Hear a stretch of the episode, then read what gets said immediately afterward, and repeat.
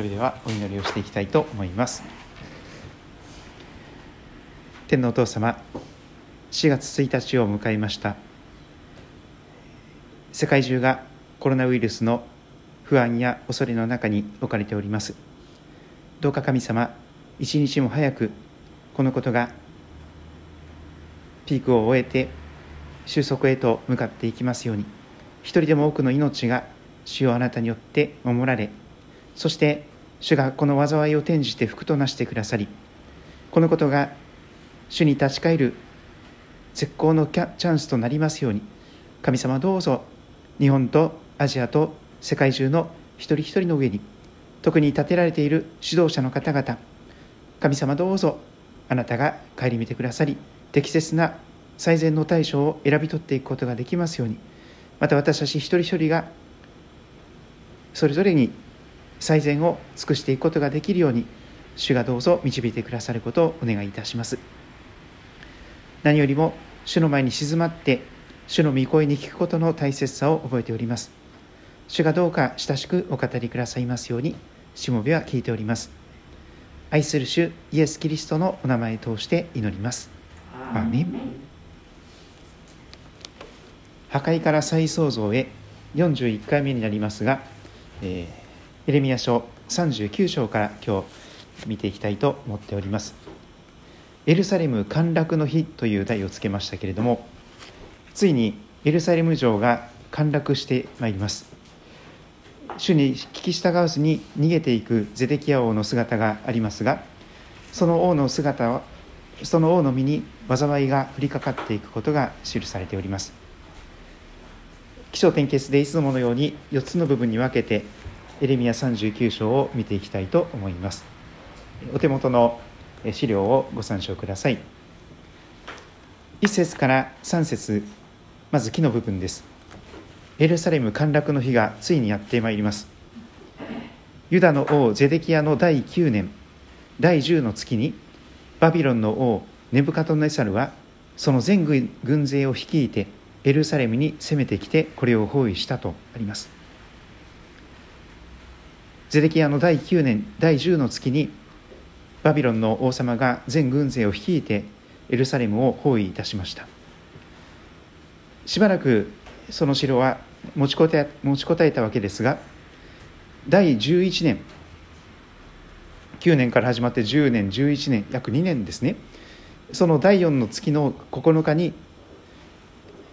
第4の月の9日都はついに破られていきます。バビロンの王のすべての市長たちが入ってきて中央の門のところに座を占めていきます。カタカナの名前が出てきますがネルガル・サル・エセルサムガル・ネブラブ・サリスのサル・セキムラブ・マグのネルガル・サル・エセルおよびバビロンの王の首長の残り全員である。軍隊の屈強な指導者たちがその都を占拠していきます。ついに城が落ちてしまったということであります。最近息子がですねあのお城が好きになりまして日本の百名城とかっていうのがあります。それをも、えー、元にですね、えー、例えば関東の山城金山城というのを皆さんご存知ですかね。あの群馬県の太田というところに行きますと山があるんです。金山という山がありましてそこにはですね、えー、山城があるんですけども、えー、あの上杉謙信でさえも攻め落とせなかった山城があります、えー、一見する価値がありますが本当にいろいろな巧みな地形を利用して、えー、難攻不落のまさに難攻不落の、えー、城を作っているそんなことがあります。しかしエルサレム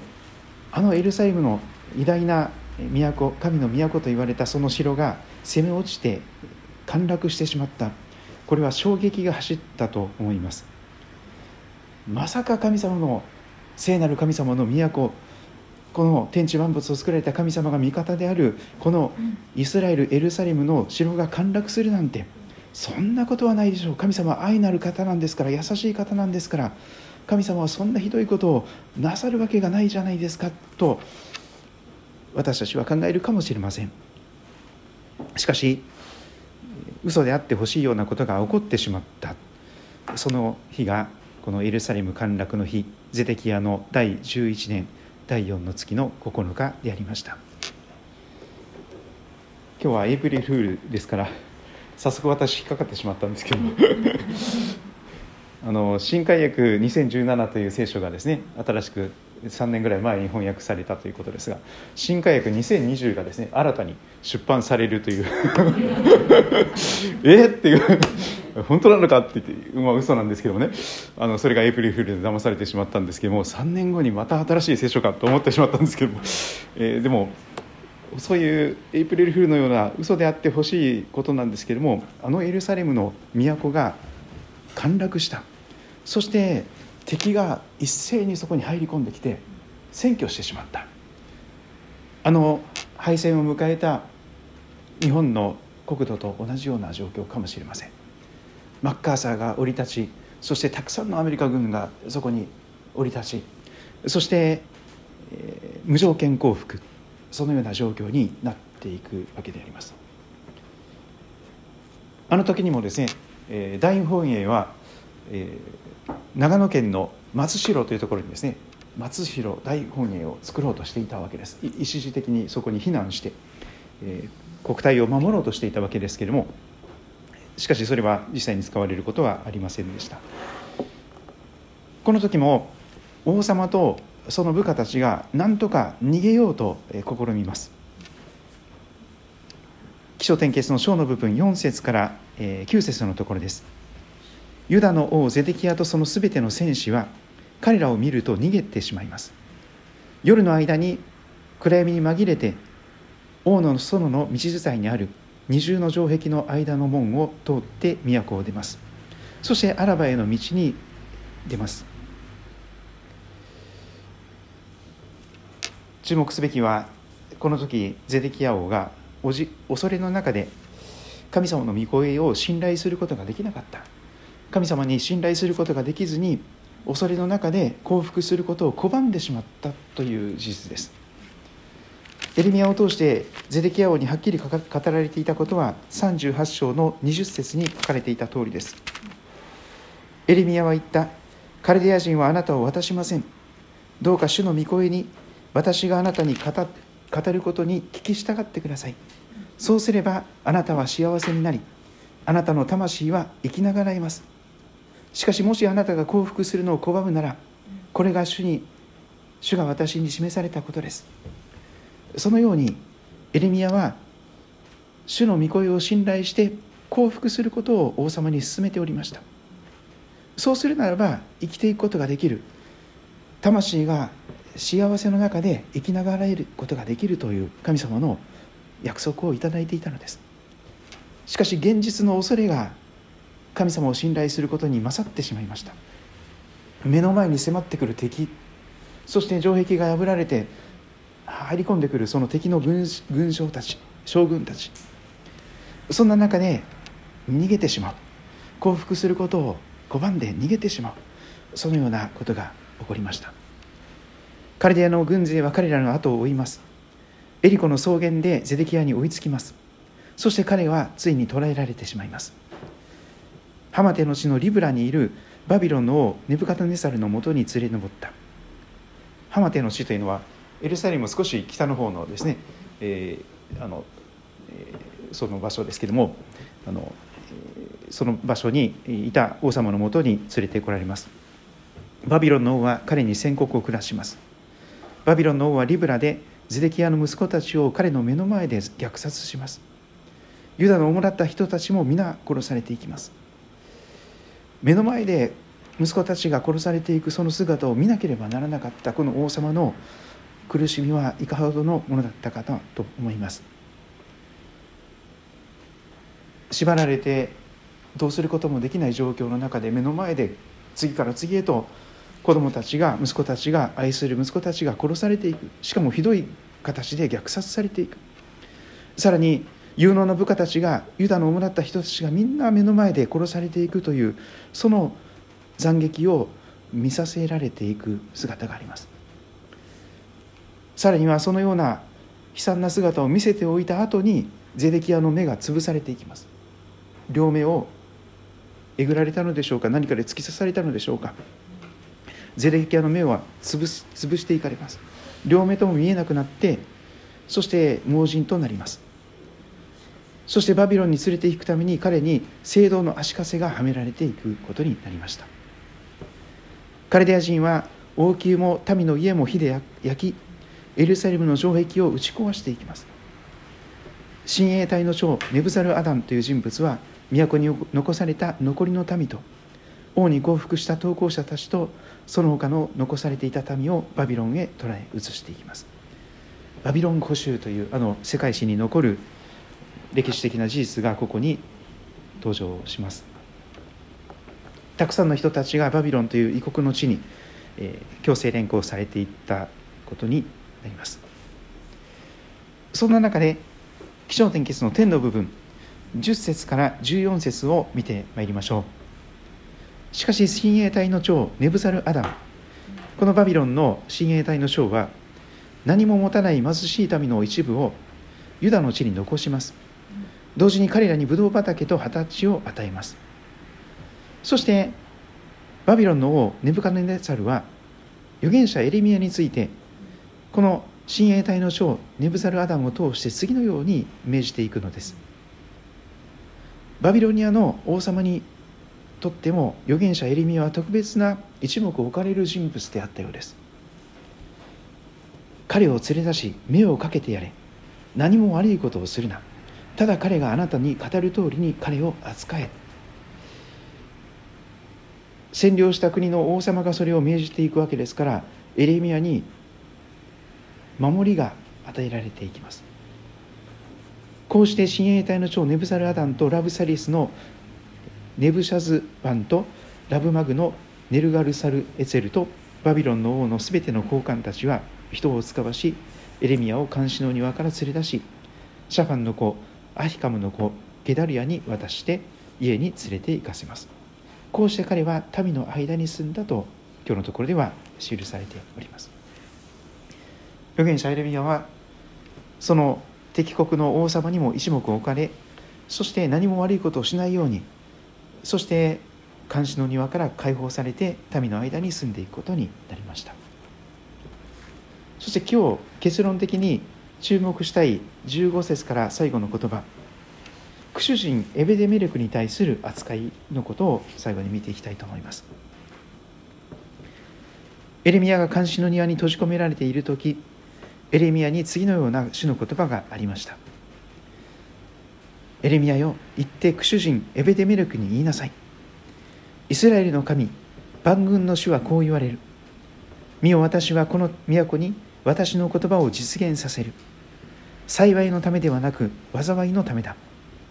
それらはその日あなたの目のあなたの前で起こる。しかしその日私はあなたを救い出す。主の言葉あなたはあなたが恐れている者たちの手に渡されることはない。私は必ずあなたを助け出す。あなたは剣に倒れずあなたの命は戦勝品としてあなたのものになる。あなたが私に信頼したからだ主の言葉と続きます。先週見ました38章の7節あたりから、えー、もう一度振り返ってみたいと思います。このクシュ人エベデメルクという人物はどんなことをした人物だったんでしょうか。38章7節から王宮にいたクシュ人の宦官エベデメルクはエレミアが穴に入れられたことを聞いた。泥の穴の中に入れられてほとんど死にかけていくその状況の中でそれを聞きます。またその時王はベニヤミンの門のところに座っていたのでエベデメルクは王宮から出て行き王に告げます。我が主君王よあの人たちが預言者エレミアにしたことは皆悪いことばかりです。彼らはあの人を穴に投げ込みました。もう都にパンはありませんのであの人はそこで飢え死にするでしょう。そのようなことを王様に、えー、訴えていった人物がこのエベデネメルクであります。クシュ人ですからエチオピア人でありました。すると主はクシュ人エベデメルクに命じます。あなたはここから30人を連れて行き預言者エレミアをまだ死なないうちにその穴から引き上げなさい。エベデメルクはそのような中で王様の許可をいただいてエレミアを救い出していくことになった。そんな人物です。しかし王様の取り巻きたちがエレミアを殺せ殺せと言っていた状況の中でそのような助け舟を出すということは命の危険にさらされることであったかと思います。けれども今日のところで記しているようにクシュ人エベデメルクは目の前のさまざまな恐れではなく神様を信頼することを選び取っていた。そういう人物でありました。私たちも今ですねニュースを見ると本当にもう気分悪くなるような状況で次から次へとこれだけ増えていますこれだけ増えていますという中で何人の方が亡くなりました。そして、えー、あの、え、素晴らしい笑いを提供してくださった志村けんさんもですねコロナウイルスのゆえに70歳で亡くなられたというニュースがこの流れました。そんな中で私たちはこの時何をすべきでしょうか？目に見えないコロナウイルスをなおも意識して恐れ続けることでしょうか？もちろんそれは必要なことです。しかしそれ以上に恐れるな私があなたと共にいる。たじろぐな私があなたの神だからと聖書を通して親しく語りかけておられる。主イエス・キリストご自身を主イエス・キリストの父なる神を聖霊なる神三位一体の神様を信頼していくということをへと招かれているかと思います。このエルサレム城が陥落したその中で本当に最悪のことが起こった。神様は一体どこにいらっしゃるのかと思わずに折れない。なんで神様がこんなひどいことをなさるのかということが起こった。しかしその中でもなお神様の絶対的な守りの中で命が守られていく。そのような外国人クシュ人エベデメルクがここに記されているということは私たちの、えー、模範として、えー、信仰の歩みのそんな大変な時に一体どうしたらいいのかということを指し示す人物としてここに記録されているのではないかと思います。まあ、時々刻々と状況が変わっておりますので、えー、いわゆるロックアウトと言われる首都閉鎖みたいなことになっていきますとですね本当にこう教会で礼拝のために集まることも控えなければいけない時が来るかもしれませんけれども主がですねそれぞれの歩みを守っていただけるように続けて祈っていけたらと願っております。聖書全体を見ると破れ口に立つそういう取りなし手が求められています。民の破れ口に立って取りなす人がいなければ神様が御業をなすこともできません。私たちがですね救いの御業を神様にしていただくために、えー、今日少しでも心合わせて破れ口に立つ者として立てられている指導者の方々あるいは医療関係者の方々、えー、あの私の妻もお世話になった独協大学埼玉独協大学もですね先生が無理をしてですねあのコロナの状態にもかかわらず診察を続けていらっしゃったということがありましたよね。今ニュースがありましたけれどもそういうやっぱり医療関係者も無理をしてですね具合が悪いけれどもなんとかこれ私が見続けなきゃいけないというその義務感といいましょうかその使命感の中で無理しすぎてしまう方も増えて起こっております。そういう中でですね病院の中でも、え、院内感染のようなものが起こり得る状態ですけれども主が守ってくださるように祈っていきたいと思っております。